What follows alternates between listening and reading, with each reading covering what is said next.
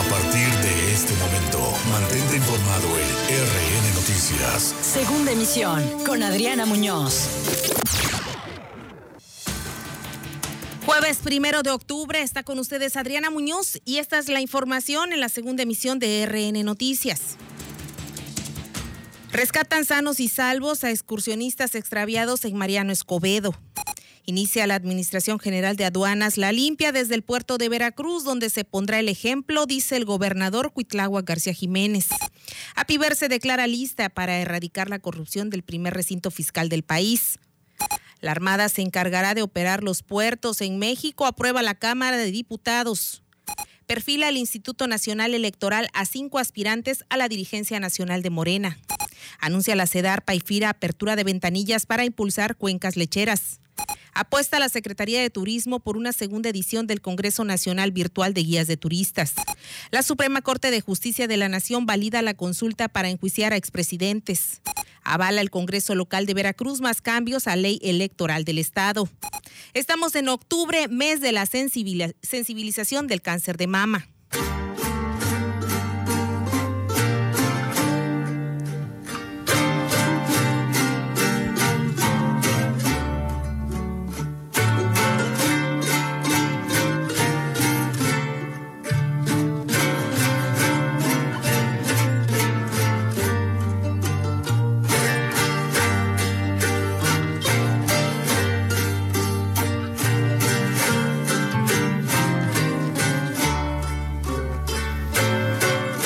7 con 6, iniciamos la segunda emisión informativa de RN Noticias. Estamos en vivo y en directo desde el puerto de Veracruz. Soy Adriana Muñoz y transmitimos a través de Más Latina 96.5. Encienda la radio y sintonícenos los próximos minutos hasta la media de este jueves que huele a viernes y por supuesto ya se deja sentir el otoño con los remanentes del Frente Frío 4. Por supuesto, nosotros siempre con nuestro fondo musical y nuestro legado cultural, los Capires.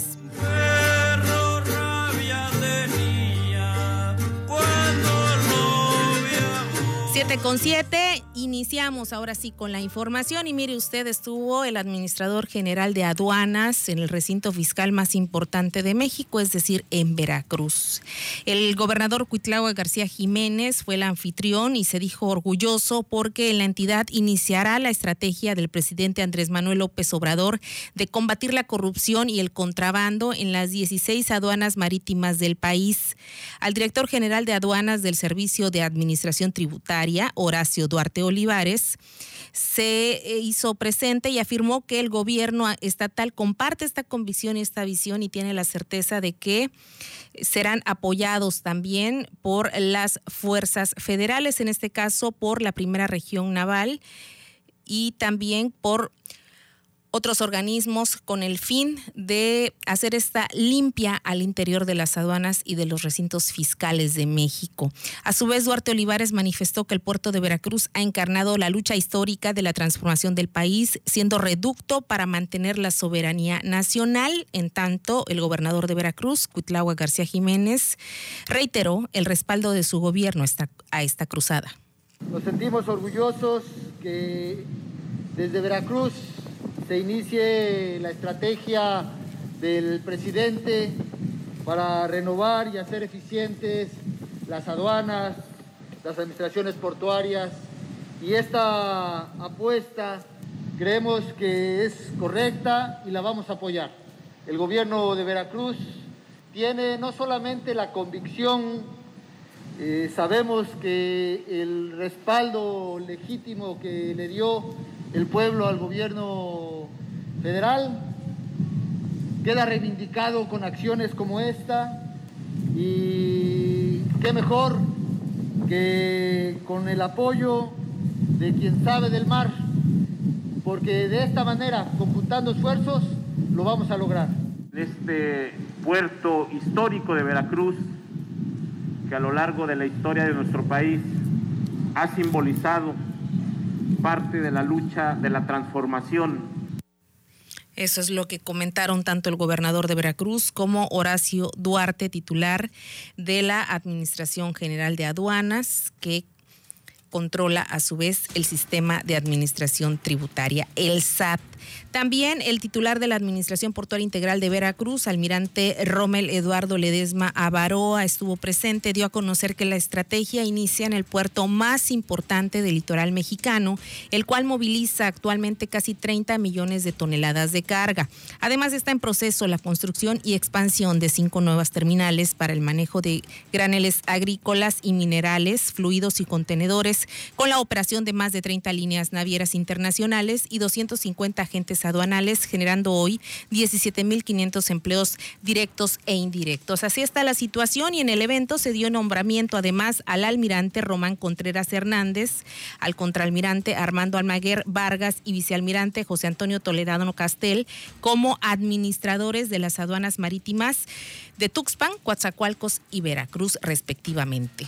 Bien, inicia en el primer puerto de México como Bien lo escucharon, esta cruzada contra la corrupción en las aduanas del país. Siete de la tarde con once minutos. Ayer una nota de impacto nacional que repercutió directamente en la Universidad Veracruzana en una investigación hecha en noticieros nacionales. Se advirtió de la posibilidad de que entre los cuerpos entregados al Instituto de Medicina Forense, el IMEFO, hubiese cadáveres de personas desaparecidas en Veracruz. Al respecto, la rectora de la Universidad Veracruzana, Sara Ladrón de Guevara González, deslindó a su gestión en la Casa de Estudios de estas presuntas anomalías expuestas en una investigación periodística respecto a la donación de cadáveres de la Fiscalía General del Estado hacia la institución y universidades privadas de la entidad. Yo llegué el primero de septiembre de 2013. Cinco cuerpos nos han sido entregados desde entonces y de esos podemos dar cuenta. Todo está en regla y no corresponde al caso de los desaparecidos. Yo puedo dar cuenta y soy responsable de lo que ha pasado a partir del primero de septiembre de 2013.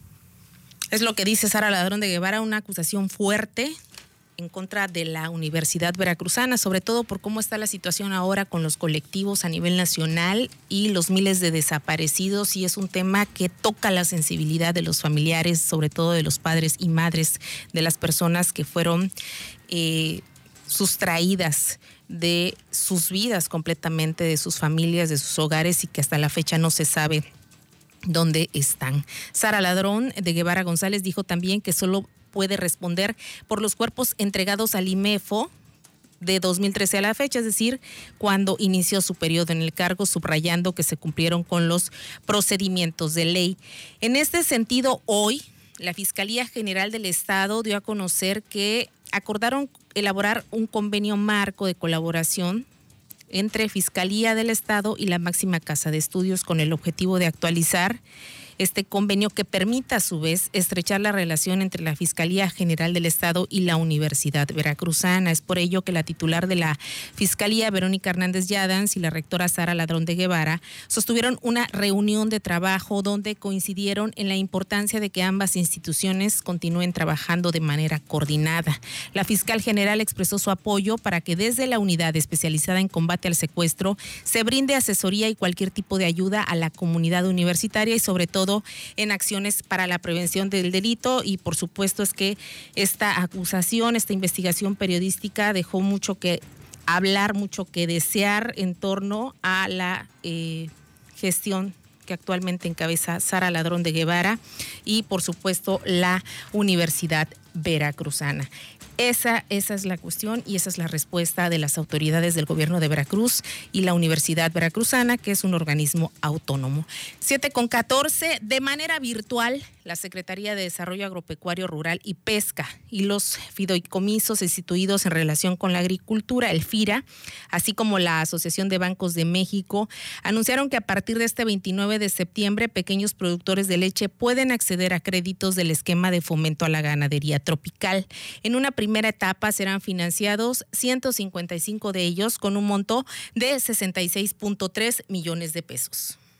Eh, el objetivo principal es el desarrollo de la red de valor de la leche este, de forma rentable y sustentable, incentivar la inversión productiva de las empresas ganaderas a través, desde luego, de, también impulsar el financiamiento, sobre todo a los pequeños y medianos ganaderos.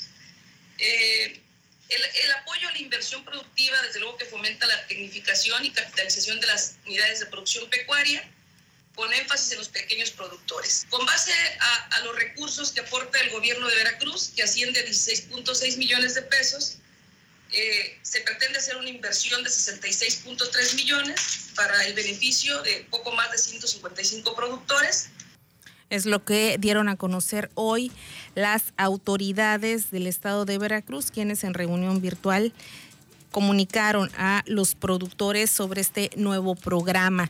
Y bueno, cabe mencionar que dicha estrategia se, se enfoca principalmente en la tecnificación y capitalización de las unidades de producción pecuaria, quedando la contribución de recursos como sigue, 16 millones de pesos el gobierno del estado, 44.7 de FIRA y 4.9 millones de pesos aportarían los beneficiarios. Siete de la tarde con 15 minutos, continuamos con más hechos y bueno, el presidente Andrés Manuel López Obrador anunció un plan para celebrar los 700 años de la Fundación México Tenochtitlan. El presidente Andrés Manuel López Obrador anunció en Palacio Nacional un plan para conmemorar el próximo año los 700 años de la fundación de México Tenochtitlan, los 500 años de la llegada de la invasión española al país, la toma de México Tenochtitlan, así como los 200 años de la consumación de la independencia de México. Para conmemorar el año próximo la fundación de la Ciudad de México, los 500 años de la invasión de Europa, la toma de México, Tenochtitlan y los 200 años de nuestra independencia nacional. Entonces, el año próximo es el año de la independencia y de la grandeza de México. Van a haber actividades en todas las entidades federativas. Vamos a invitar a pueblos y gobiernos del mundo a que nos acompañen. Vamos a recordar nuestra historia llena de grandeza desde la época prehispánica. Eh, vamos a reivindicar a las comunidades, a los pueblos originarios. Al respecto, el titular de la Comisión Presidencial para la Conmemoración de Hechos, Procesos y Personajes Históricos de México, el director del IMSS, Zoe Robledo, informó que esta serie de celebraciones iniciará el 14 de febrero en Morelos con los 190 años del fusilamiento de Vicente Guerrero. En tanto, el secretario de Relaciones Exteriores, Marcelo Ebrard, destacó que en las celebraciones que se llevarán a cabo participarán todas las entidades del país y las diversas secretarías. Para RN Noticias, Gladys Castro. Ahí está lo que dice Andrés Manuel López Obrador, quien olvida todo lo que nos hicieron los españoles. Ahora sí que sigue, sigue presente pues más allá de la historia, los antepasados, el presidente no quita el dedo de renglón y en el marco de las celebraciones de los 200 años de la consumación de la independencia de México, López Obrador no descartó tampoco que el gobierno de España y el Papa Francisco incluso ofrezcan disculpas en un cambio de actitud con humildad. No descartamos de que haya de parte del gobierno español, de la monarquía, un cambio de actitud y que con humildad se ofrezca una disculpa, un perdón, pensando en dejar atrás esa confrontación y hermanarnos y ver hacia adelante, pensar en la reconciliación. Pero considero que no es en vano el que esto se pueda llevar a cabo. Lo mismo en el caso de la solicitud que hemos hecho al Papa Francisco. Ya la Iglesia Católica ha reivindicado a los pueblos originarios, lo hizo en Bolivia, estamos pidiendo que se pronuncien en el caso de México y consideramos que el año próximo puede ser el momento, el tiempo oportuno. Pues hasta no ver, no creer ya lleva casi dos años de la cuarta transformación y la insistencia del presidente Andrés Manuel López Obrador. Antes de irnos al corte, ayer Arturo Herrera, secretario de Hacienda, compareció en la Cámara de Diputados y como María Antonieta le decían, le insultaban prácticamente, le exigían respuestas, le demandaron varias cosas los diputados de oposición, de la oposición conservadora, dirían en la cuarta transformación, y él, como María Antonieta, comió pastelillos. El secretario de Hacienda, Arturo Herrera, decidió comerse un pastelillo de chocolate mientras escuchaba los reclamos de diputados de oposición durante su comparecencia ante el Pleno de la Cámara de Diputados. Herrera escuchaba el posicionamiento del coordinador del PT, Reginaldo Sandoval, cuando uno de sus colaboradores le acercó un recipiente de unicel y dentro de él estaba un pastelillo de chocolate. Mientras tanto, diputados de oposición y sin partido tundieron al secretario de Hacienda por inyectarle dinero a caprichos personales como Dos Bocas, Tren Maya o el aeropuerto, por falta de inversión y por la desaparición de los 109 fideicomisos que busca Morena extinguir. Al escuchar las posturas de los grupos parlamentarios, el diputado sin partido, Carlos Morales, criticó que el gobierno siga invirtiendo en barriles sin fondo y elefantes blancos y sentenció que a pesar de 10 parlamentos abiertos se determinó desaparecer cerca de 110 fideicomisos y le exigió que se rindan cuentas de a dónde irán dichos recursos, pues asegurar que irán al tema de COVID queda muy en el aire. Para RN Noticias, Miguel Cabrera. Gracias, Miguel Cabrera. Vamos un corte y regresamos. En un momento regresamos con el noticiero que informa verazmente a Veracruz. RN Noticias. Estás escuchando RN Noticias. 7 de la tarde con 21 minutos y nos sintoniza apenas. Eh, nuevamente los saludos. Soy Adriana Muñoz. Estamos en vivo y en directo desde el puerto de Veracruz para dar a conocer todo el acontecer a nivel local, estatal, nacional, internacional a través de la mejor frecuencia modulada 96.5 FM más latina. Encienda la radio que vamos a estar hasta los... Eh, próximos minutos dando a conocer los pormenores de los hechos generados en esta jornada. Iniciamos el décimo mes del año y prácticamente el último trimestre de 2020, de este 2020 que nos ha dejado muchísimas lecciones. Y mire usted, en información referente a protección civil, Hoy se dio a conocer que sí se localizaron a excursionistas extraviados en Mariano Escobedo. Esto fue cerca de las nueve y media de la mañana. Fueron localizados a salvo los tres excursionistas que fueron reportados como no localizados la noche del miércoles 30, es decir, anoche cerca de las 19 horas en el Cerro Tepostecatl, en los límites de Izhuatlancillo y Mariano Escobedo. Los excursionistas fueron localizados con la ayuda de un helicóptero de gobierno del estado y en el operativo de búsqueda y rescate participaron elementos de protección civil estatal y municipales de Izhuatlancillo y Mariano Escobedo, Secretaría de Seguridad Pública, bomberos y personas voluntarias. En otra información, también de corte de seguridad y protección civil, pero ahora en el municipio de Tlaliscoyan, cerca de las 3 de la tarde de hoy se registró un incidente en el que un vehículo particular se incendió se incendió, figúrese usted qué susto para quienes estaban ahí, mientras cargaban combustible en la gasolinera 7126 de Petróleos Mexicanos, ubicada en la carretera Tlaliscoya en Piedras Negras, municipio de Tlaliscoyan precisamente. El personal del lugar realizó los paros de emergencia y se llevaron a cabo las acciones de combate al fuego. El incendio fue liquidado sin reporte de personas lesionadas y el incidente fue atendido de inmediato por Protección Civil Municipal, bomberos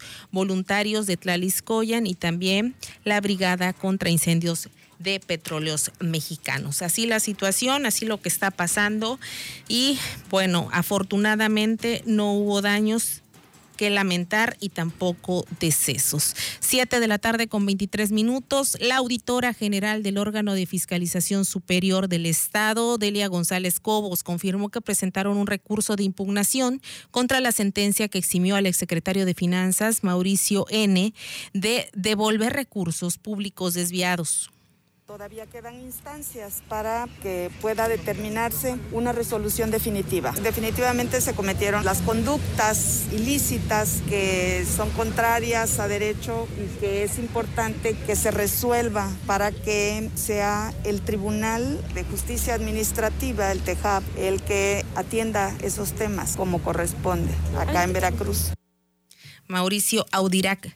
Recordarán ustedes, fue titular del Orfis también y fue secretario de Finanzas hace dos administraciones. Siete de la tarde con 24 minutos. Los coordinadores parlamentarios de oposición del PAN en la Cámara de Diputados Juan Carlos Romero Hicks del PRI René Juárez, de Movimiento Ciudadano Tonatiu Bravo y del PRD Verónica Juárez anunciaron que votarán en contra de la desaparición de los 109 fideicomisos que plantea Morena este jueves en el Pleno de la Cámara de Diputados. Acusaron un albazo para disponer de los recursos del Fondo de Protección contra los gastos catastróficos, es decir, el FONDEN.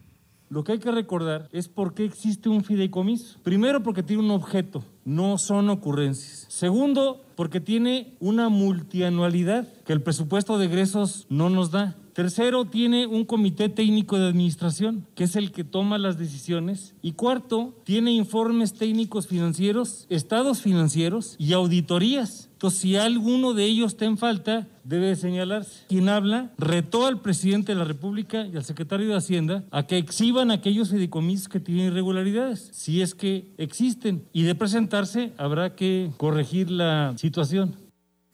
Pues así está la situación y justo hoy en la Cámara de Diputados también se dio una situación importante.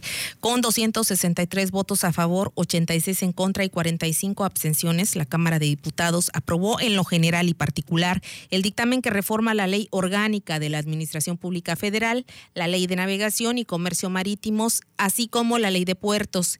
El dictamen reforma leyes para otorgarle control total de todos los puertos del país a la Secretaría de Marina y quitarle esta facultad a la Secretaría de Comunicación Comunicaciones y Transportes. Obviamente la oposición mostró su molestia porque señalan los diputados, por ejemplo, de Movimiento Ciudadano como Marta Tagle, que se están equivocando. El dictamen pasa al Senado de la República para su eventual aprobación y el Pleno de la Cámara de Diputados aprobó en lo general otras reformas generales para facultar también a la Secretaría de Marina actividades administrativas, comerciales y, de transporte en puertos y aduanas marítimas. Tareas que actualmente están en manos de la Secretaría de Comunicaciones y Transportes y la Marina Mercante en manos de civiles. Ahora serán las autoridades castrenses quienes tengan a cargo el control total de los recintos fiscales del país. Así la situación y veremos, por supuesto, las reacciones próximas para esta nueva determinación que aún está en análisis en el Senado de la República y que seguramente regresará aprobada a la Cámara Baja. Y en otra información, con seis votos a favor, ministros de la Suprema Corte de Justicia de la Nación declararon constitucional la consulta popular para enjuiciar a los últimos cinco expresidentes del país. La pregunta que se avaló con el respaldo mayoritario es la siguiente. ¿Estás de acuerdo o no en que se lleven a cabo las acciones pertinentes con apego al marco constitucional y legal para emprender un proceso de esclarecimiento de las decisiones políticas tomadas en los años pasados por los actores políticos encaminados a garantizar la justicia y los derechos de las posibles víctimas? Esta pregunta, que es bastante larga, pues en concreto pregunta si están ustedes o no de acuerdo en juzgar lo que hicieron los expresidentes. ¿Quién es Felipe Calderón? Vicente Fox, eh, Ernesto Cedillo Ponce de León, eh, Enrique Peña Nieto y se me va otro por ahí. Así que esta es la nueva dinámica de la aplicación de ley y está avalada por la Suprema Corte de Justicia de la Nación. Vamos a ver también cómo se estará gestando esta nueva estrategia por parte de Presidencia de la República con el aval del máximo tribunal del país. Siete de la tarde con 28 minutos. Continuamos con más información. Reciben 50 personas dispensa legislativa para ocupar dos plazas en el sector salud. La Diputación Permanente del Congreso del Estado autorizó a 50 personas trabajadoras del sector salud a ocupar dos plazas laborales en horarios de servicio que resulten compatibles entre sí. Se trata de un trámite regular que permite a servidoras y servidores públicos desempeñar, por ejemplo, un trabajo en las mañanas y otro por las tardes, o cumplir con una jornada de lunes a viernes y otra los sábados y domingos. La Constitución del Estado, artículo 82, expresamente prohíbe que una persona ocupe dos encargos públicos, salvo previa autorización del Congreso o la Diputación Permanente. En este caso, diputadas y diputados conocieron los 50 dictámenes a favor emitidos de las Comisiones Permanentes Unidas de Salud y Asistencia y de Trabajo y Previsión Social y se pronunciaron por la aprobación de todos. Las autorizaciones fueron para personal de la ciudad de Jalapa, Martínez de la Torre, Tuxpan, Veracruz, Ixcuatlán del Sureste, Boca del Río, Huatusco, entre otros. Para RN Noticias, Gladys Castro. Muchas gracias Gladys. Y mire usted, el Congreso hizo reformas nuevamente a la ley electoral, modificaciones, más bien tomando como argumento la austeridad para eficientar el gasto público en sesión extraordinaria. Los diputados del Congreso local del Estado de Veracruz aprobaron diversas reformas al Código Electoral local, destacando la modificación al artículo 100 para el organismo eh, público local electoral Obviamente fue muy comentadas, fueron muy comentadas estas modificaciones. Se autoriza que el OPLE lleve a cabo de forma exclusiva el programa de resultados preliminares en los comicios que se celebren en la entidad. Ningún organismo más ni partidos deben emitir resultados. Además, se avaló en este mismo numeral que el ente comicial recupere, concentre y reutilice el material electoral empleado en los procesos electorales, por lo que en caso de no hacerlo y decida comercializarlo, los recursos obtenidos deberán ingresar a través de la Oficina Virtual de Hacienda de la Secretaría de Finanzas y Planeación y adicionalmente se avaló que el OPLE organice debates virtuales como presenciales e incremente la vigilancia del voto público. Es largo, es larga la glosa de este día y bastante interesante, así que debería usted de ingresar a la página de Congreso local y checar punto por punto todas estas modificaciones, estas nuevas adhesiones que se hicieron a la ley electoral del Estado. Y en otra información, el Instituto Nacional Electoral perfila aprobar la lista de aspirantes que participan en la encuesta final para definir la presidencia y la Secretaría General de Morena en el borrador de proyecto de acuerdo que debatirá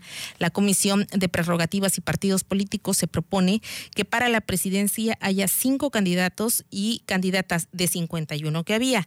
Quedan Mario Delgado, Hilda Mirna Díaz Caballero, Adriana Menéndez, Porfirio Muñoz Ledo y Jacob Polemski. Mientras que la encuesta para definir la Secretaría General estaría integrada por 13 aspirantes nueve mujeres, Carla Díaz, Silvia García Arceo, Carmen Gómez Ortega, Paola Gutiérrez, Marta Hernández Hernández, Citlali Hernández, Blanca Jiménez, Claudia Macías Leal, Carmen Valdés Salinas y cuatro varones, Francisco Aureoles, Carlos Montes de Oca, Óscar Manuel Montes de Oca Rodríguez y Emilio Ulloa. Así las cosas, mañana 2 de octubre comienza la última encuesta, la final, y posteriormente, es decir, del 2 al 8 de octubre, estará vigente esta encuesta definitiva a las horas o probablemente en esas mismas fechas estará definiendo el próximo dirigente nacional de Movimiento Regeneración Nacional. Siete de la tarde con 32 minutos, nos vamos. Soy Adriana Muñoz. Mañana en punto de las 19 horas nos escuchamos a través de esta, de esta frecuencia. Nos quedamos con Saúl en los controles y por supuesto la mejor programación con una de las voces más bonitas, Dulce María Valdés. Muy buena tarde.